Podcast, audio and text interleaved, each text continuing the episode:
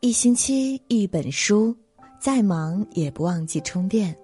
你好，我是主播燕娇，今天要和您分享的文章是：这样回复你微信的人，最值得深交。喜欢这篇文章，请在文末点个再看，一起来听。现如今，微信聊天已然成为我们日常交流的重要方式。很多素未谋面的人都可以通过微信来建立联系，虽然隔着屏幕，但是在你来我往的一言一行里，往往蕴含着一个人的修养，体现出一个人的品行。所以，在生活中，如果你遇到以下这样回复微信的人，那他的品行一定不会差到哪里，可以值得深交。网上曾有一个回答：“你最讨厌别人回复什么？”有一条高赞评论说。能回复什么倒还好，最讨厌是已读不回。深以为然，及时回复信息是对他人的一种礼貌与尊重。正所谓细节见人品，看似是件微不足道的小事，却能从中体现出一个人做事的态度和人品。人品好的人，收到信息会及时给予反馈，就算当时没注意到或不方便，也会在方便时第一时间回复对方。件件有着落，事事有回应。是一个人最靠谱的表现，无论是在工作还是生活中，及时反馈、有效沟通都是非常重要的。尤其是一些重要的事情，可能对你来说无所谓，但是别人却在焦急等候。奇葩说辩手潇潇说：“人和人之间的相处，重在坦率，重在舒服。只有彼此之间互相尊重，有来有往，才是人与人交往最舒服的状态。”任何一种感情都需要双向奔赴。如果一个人总是对别人的消息视而不见，总是表现出一副可有可无的态度，那么这段关系注定不能太久。要知道，任何一种感情都经不起消耗，任何一段关系都需要双方共同经营。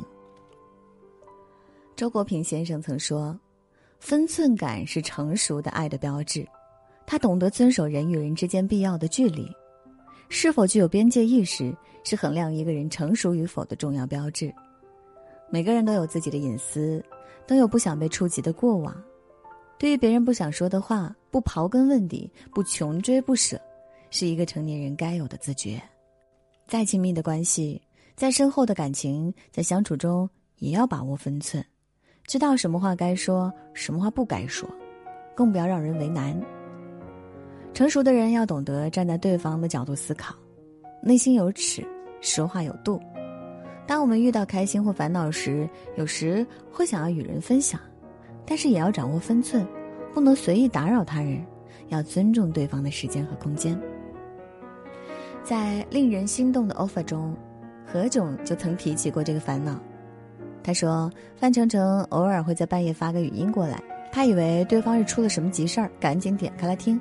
结果对方只是说想自己了，虽然喜欢这个弟弟，但何炅也有些无可奈何。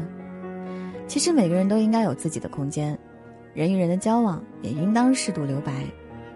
无论哪种关系，都要把握好分寸感，不要给别人的生活造成困扰。情商一书中写道：“你让人舒服的程度，决定着你所能抵达的高度。”聪明的人都懂得约束自己，不给别人添堵。就如微信的聊天方式，最能体现一个人的修养。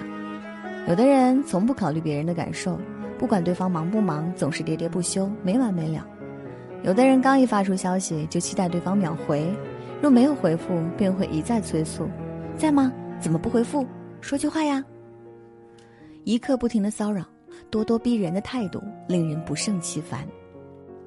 蔷薇园中说：“话不像话，不如不说；话不投机，不如沉默。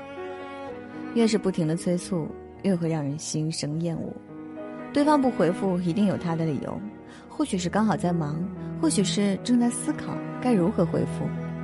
此时最礼貌的方式就是等一等，给对方留点时间。而那些真正有修养的人，即使在微信里，也坚守礼貌和体贴。”把聊天的节奏把握的恰到好处，和这样的人聊天如沐春风，心悦神怡。相比面对面的交流，微信聊天更考验我们的细心和耐心，因为我们看不到对方的表情，觉察不到对方的情绪变化，所以更需要把握好分寸。只有对他人多一份理解和包容，对自己多一份忍耐和克制，才能让彼此的交往更加舒服。知乎上有人问：什么样的人最值得深交？一个高赞回答是：品行好的人。可见，品行才是一个人行走世界的通行证。人与人之间的相处，贵在真诚，重在舒服，张弛有度，方能长久。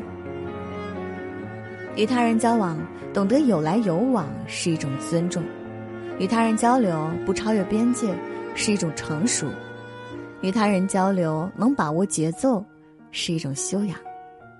愿你我无论在网络世界还是现实生活中，都能够懂分寸，知进退，找到彼此最舒服的交往方式。